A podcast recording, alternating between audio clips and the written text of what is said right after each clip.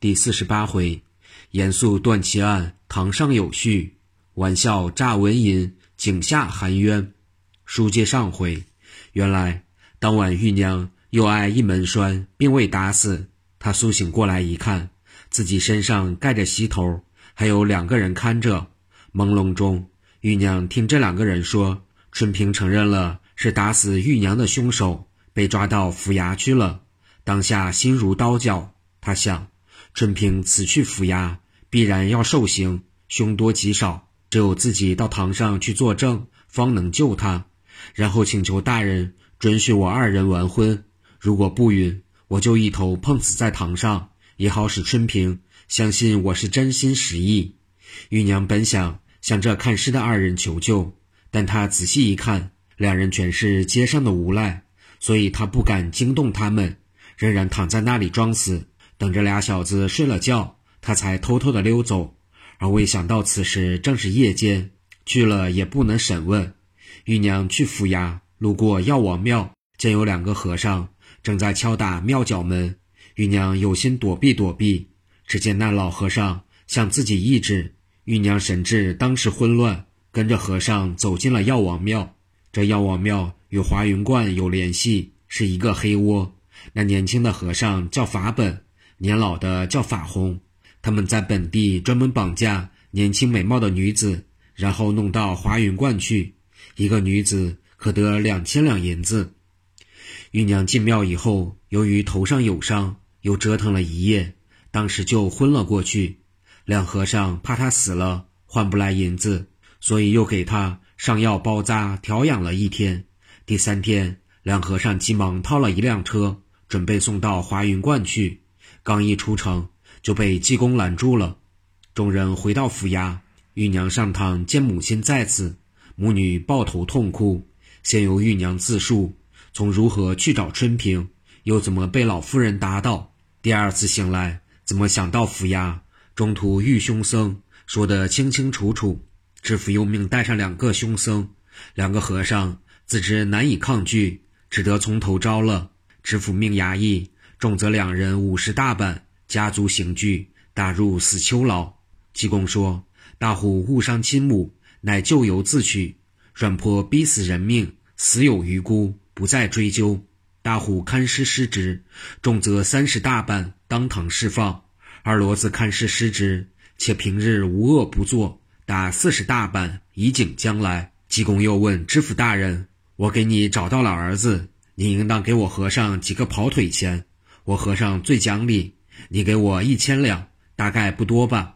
不多不多。大人说：“师傅什么时候要呢？”济公说道：“这就要派人拿钱去。”知府大人派人去称银子。济公又问玉娘：“你爹爹是老财迷，他给你找婆家，你不愿意，你认打认罚？”姑娘听了一愣，遂问道：“认打怎么说？认罚怎么说？”济公说：“认打。”打你四十手板，认罚就打你爹四十大板，你说吧。姑娘说：“我认打，就打我吧。”济公最后问傅春平：“你这小伙子，没事竟与新家玉娘谈心，他催你求人提亲，你又不去，认打认罚？”春平说道：“认打怎么说？”济公说道：“认打就打你五百板子。”春平一听吓了一跳，心说：“这可了不得了。”五百板子非打死不可。又问：“我要认罚呢？”和尚说：“要认罚，我给你一千两银子，叫新玉娘跟你拜堂成亲。你答应就这么办了，不答应就打你五百板子，怎么样？”这一发，新玉娘心花怒放，同时也羞得满面通红，急急地低垂了粉颈。春平忙向上叩头说道：“小生领罚了。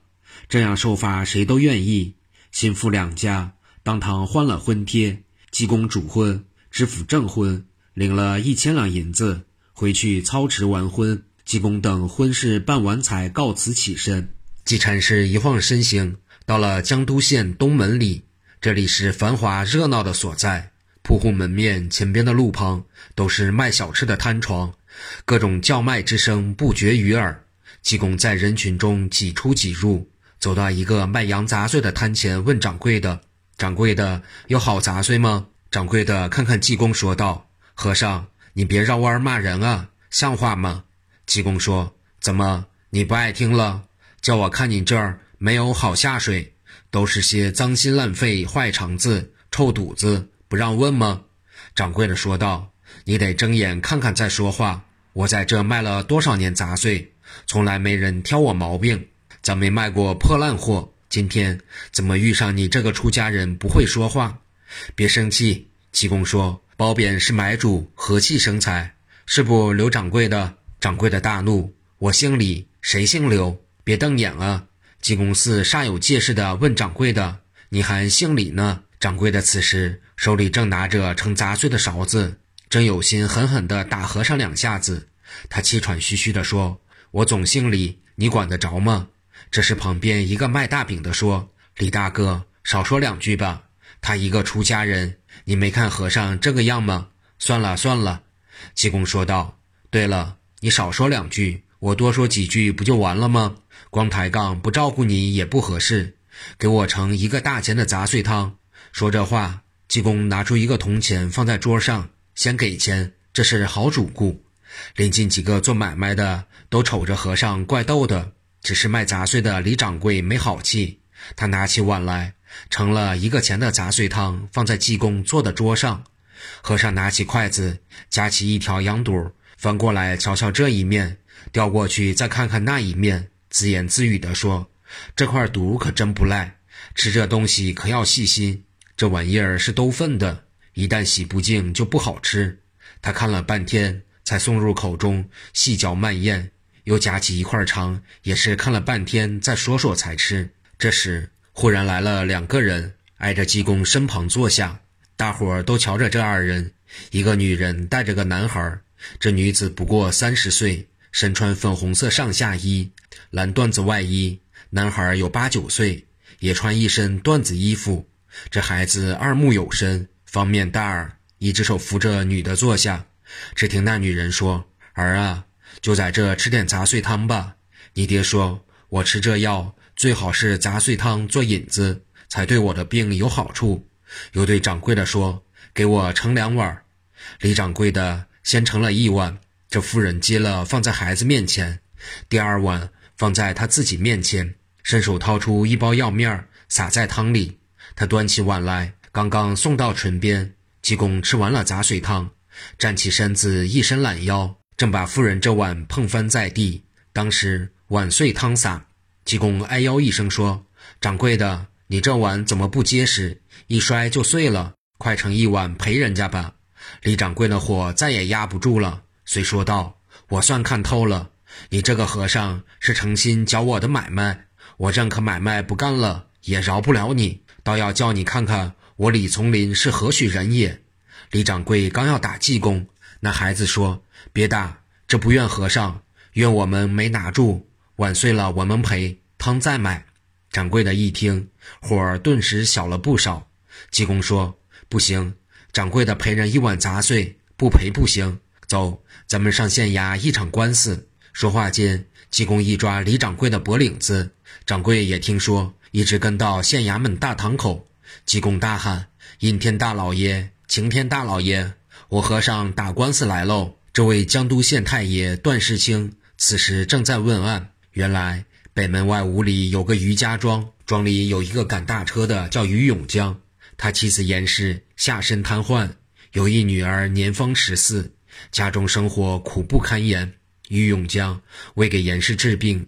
借了本地财主于四水三十两纹银，蒋妥是用于永江干活还账。有一天，于永江收工回家，严氏说：“女儿一天不在家，你去找找。”于永江晚饭未吃，到处喊叫找孩子，一个庄找遍，都说没见到。于永江心急如火，连夜跑遍了几个村庄以及亲友们家中，仍是毫无踪影。第二天。于永江只得到江都县衙报官查找。于永江到了大堂上，见有人也在报案。段大人问完了于永江，又问那人：“你有什么事？”这人在三十上下，买卖人打扮。他跪爬半步禀道：“小人高田云，做鞋店买卖。本月月初时，小人兄长高田庚由松江府教学回来，进庄时曾在小人鞋店小歇片刻。第二天，我去他家看望他，嫂嫂说我兄长外出访友未归，一连半月并不见哥哥回来。又谁知兄长的人头竟在隔壁卖馄饨的张景旺家柴垛中被发现，所以特来官府报案，求太爷做主。段大人一听，勃然大怒，吩咐三班衙役去捉拿卖馄饨的张景旺。快班人员去不多时，将张景旺所拿到大堂。大人命人役们点鼓升堂。段知县一拍惊堂木，问道：“张景旺因何害死高田庚？从实招来。”张景旺向上叩头道：“小人一向安分守己，做小本经营，也是奉公守法。我与高田庚。”远日无冤，近日无仇。那高先生远在松江府任教，平素很少回家，我怎么能无缘无故对他加害？望大人明镜高悬。段大人听罢，大怒道：“你瞒得别人，瞒不过本县。抄手问世，谅你难以招供。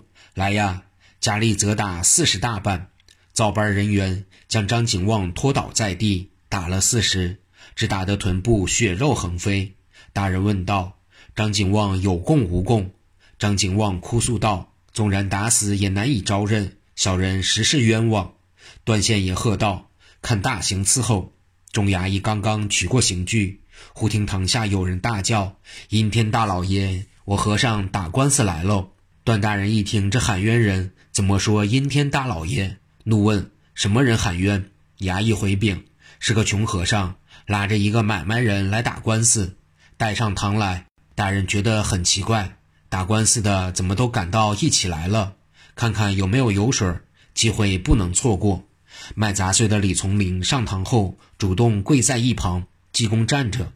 大人看看和尚这个穷酸样，先有几分不高兴。他问道：“和尚状告何人？”济公手指着李从林说道：“就告他，我师父为了化缘修庙，好不容易化了一百两银子，适才。”我在他那里吃羊杂碎时露白了，他偷偷跟着我到余家庄庄口井旁，就抢我银子。